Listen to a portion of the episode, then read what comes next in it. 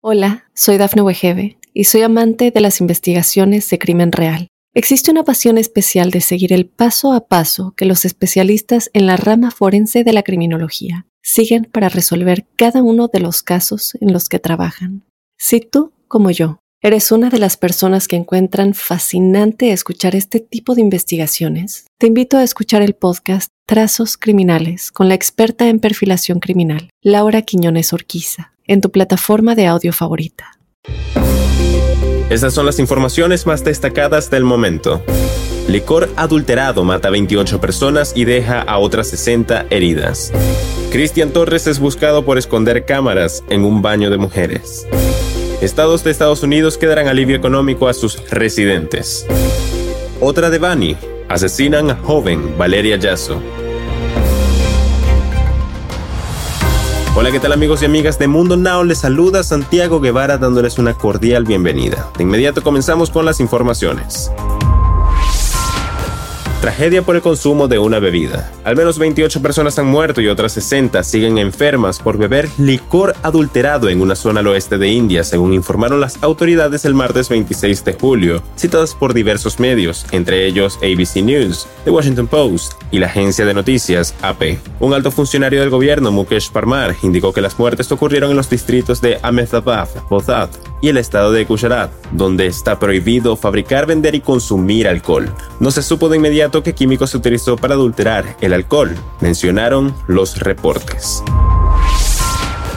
Cristian Torres tiene una orden de arresto en Texas por esconder una cámara prendida en el baño de mujeres de su trabajo. La oficina del alguacil del condado de Harris en Houston necesita la ayuda de la comunidad hispana para poder capturar al joven. El crimen de Cristian Torres de 22 años se considera violento porque atenta contra la vida privada e integridad de las mujeres que captura en video.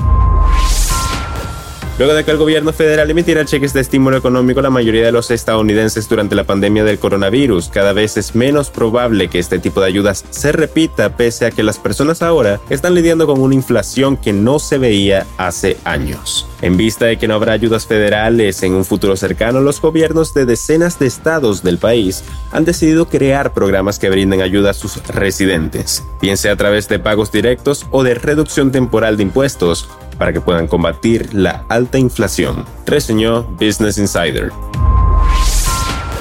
Encuentran el cuerpo de una joven de 20 años tras estar desaparecida alrededor de seis meses. Las autoridades informaron que la joven identificada como Valeria Yasso viajó de Guadalajara hacia San José de los Cabos y terminó desapareciendo el pasado 26 de enero.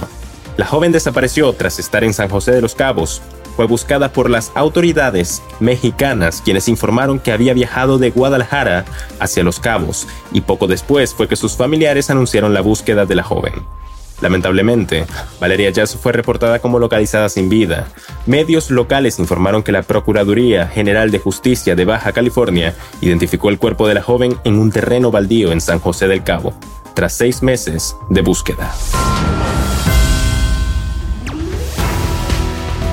Bien amigos, de esta forma ponemos punto final a esta emisión de Mundo Now. Les he informado Santiago Guevara recordándoles que en Mundo Now estamos a tan solo un clic de la información. Hola, soy Dafne Wegebe y soy amante de las investigaciones de crimen real. Existe una pasión especial de seguir el paso a paso que los especialistas en la rama forense de la criminología siguen para resolver cada uno de los casos en los que trabajan.